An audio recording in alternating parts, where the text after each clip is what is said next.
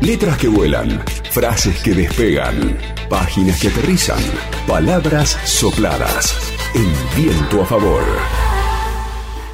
Abrió un camino para mí. Este, yo lo escribí sin ninguna pretensión de nada, o sea, solamente quería eh,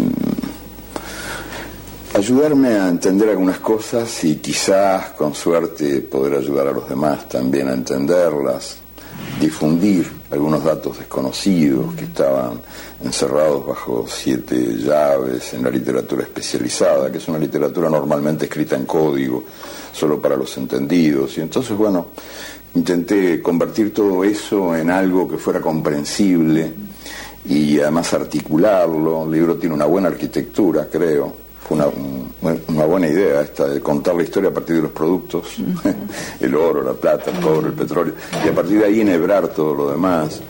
Un libro raro para su época, en fin, fue escrito en el año 70, en las últimas 90 noches del año 70, con mucho café, litros, océanos de café.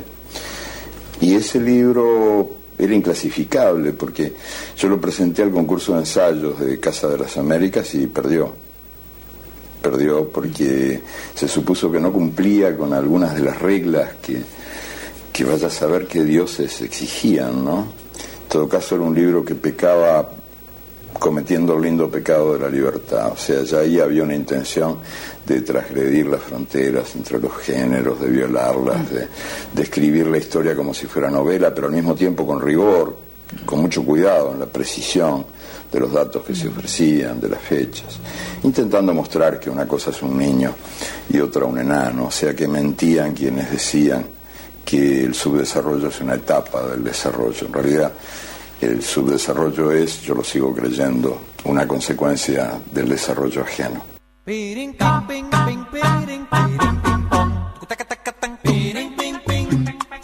Hola Pablo Montanaro, bienvenido.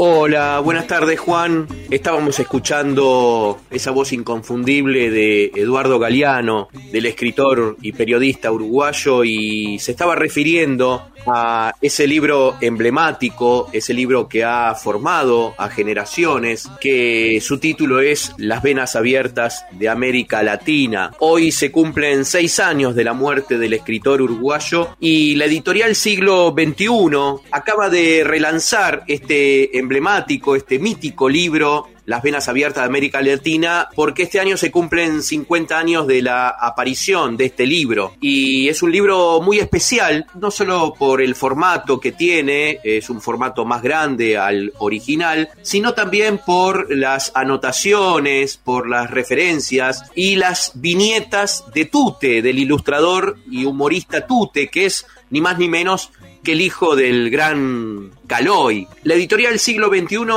acaba de relanzar este libro, Las Venas Abiertas de América Latina, un libro que, como decía en ese reportaje, Galeano lo presentó en un concurso de Casa de las Américas de, Cuba y que, según el jurado, no era un libro, no era serio ese libro. Y Galeano decía que en los años 70, en, en 1970, la izquierda identificaba todavía la seriedad con el aburrimiento. El libro se publicó después y mm, tuvo la fortuna, dice Galeano, de ser muy elogiado por las dictaduras militares que lo prohibieron. Qué mejor elogio, ¿no? Para un libro y para un autor ser prohibido, ¿no? Por, por estas dictaduras. La verdad es que el prestigio del libro viene de ahí, ¿no? de esa prohibición, Galeano lo escribió a los 31 años. Es un libro que, que, muchos lo han leído y lo siguen leyendo porque es un libro también muy actual, es un libro que fue eh, escrito con, con, cierta, cierta, cierta intención, cierto objetivo de divulgar hechos que la historia oficial, la historia que cuentan los vencedores, ¿no?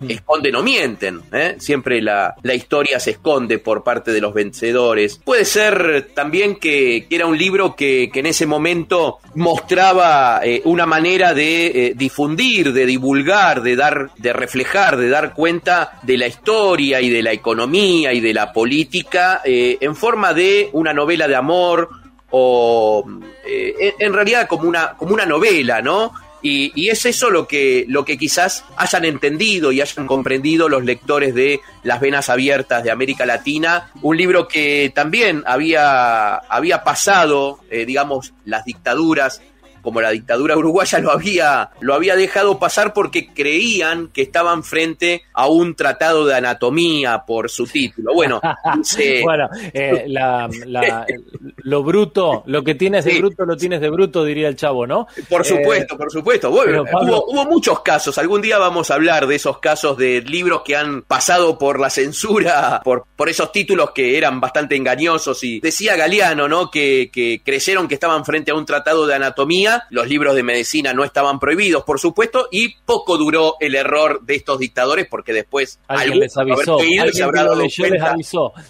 es que avisó que era un libro revolucionario, por así llamarlo. Este recordaba precisamente con, las venas que se convirtió en, en bestseller una vez más con aquel famoso regalo de Hugo Chávez expresidente de Venezuela hacia Barack Obama en ese momento en la presidencia de los Estados Unidos. Fue una de las cumbres de las Américas en, en España, ¿no? Eh, celebrada en, en, España, si no me equivoco. Eh, digamos, fue, fue en, en 2009, abril del 2009 fue la, la entrega que le hizo Hugo Chávez a Barack Obama, ¿no? Eh, bueno, como parte de este relanzamiento de, de, de las venas abiertas de América Latina, eh, la editorial Siglo XXI, y ahora voy a contar algo, una intimidad de la editorial y del editor, Carlos Díaz, durante este mes se van a subir videos de grandes personalidades de la cultura de todo el mundo, leyendo fragmentos de la obra de Eduardo Galeano, que bueno, hoy se cumplen seis años de, su muerte, y el primero de los, de los referentes de la cultura que van a leer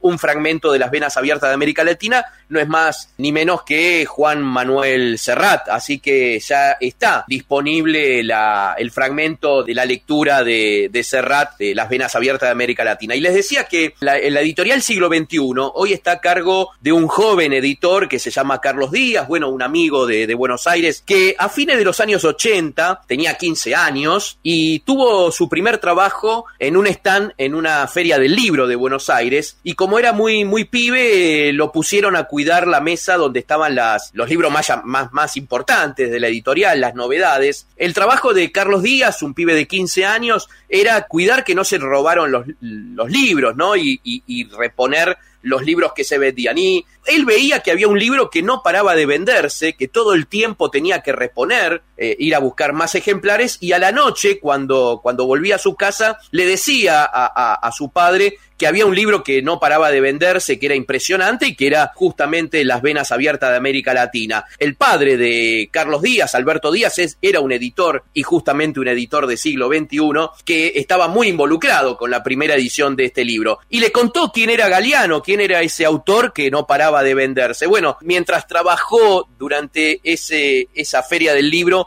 Carlos Díaz contaba que cuando le tocaba el turno de ir a comer, ¿eh? en esos 15 o 20 minutos que tenía para ir a comer, se llevaba el libro para leerlo. Y él cuenta esa anécdota y hoy tiene la oportunidad, desde hace años es el, el director editorial de siglo XXI acá en la Argentina, de relanzar este libro y, bueno, me imagino que para él ha sido muy importante esa relación que tuvo con su padre y esa relación que también estuvo eh, tuvo con Eduardo Galeano, a quien conoció y a quien eh, relanza permanentemente las ediciones de los libros de Galeano. Para ir por ahí haciendo un pantallazo, yo me quedo con, aparte de las venas abiertas de, América Latina, con otros cuatro libros de Galeano que le quisiera recomendar a los oyentes y a las oyentas de, de, de, Viento a Favor. A mí me mucho el libro Memoria del Fuego, publicado en 1982, que es una de las obras más relevantes y más reconocidas de Eduardo Galeano. El libro de los abrazos, que son más de 190 textos breves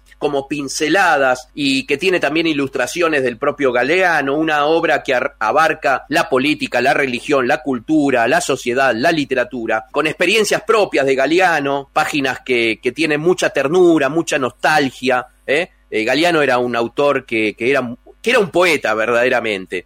Y, bueno, después están Los días y noches de amor y de guerra, un libro publicado durante su exilio en España en 1978. Y para los futboleros recomiendo El fútbol a sol y sombra, un libro publicado en 1995 que no solo habla de su pasión por el fútbol, donde realiza un homenaje a este deporte, a su música, a su ambiente, a su gente, sino también apunta Galeano una mirada crítica, ¿no? Denuncia, y esto es lo que me parece muy importante, las estructuras de poder del fútbol como negocio.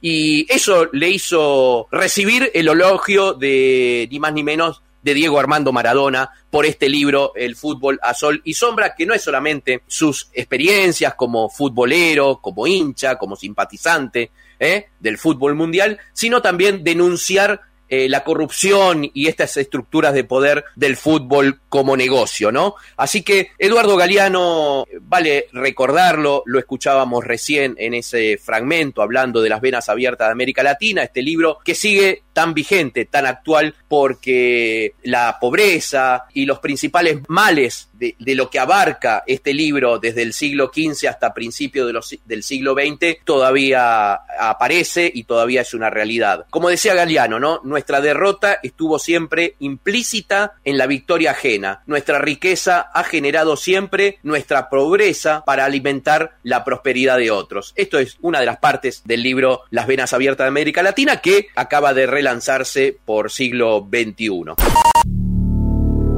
LU5 Podcast.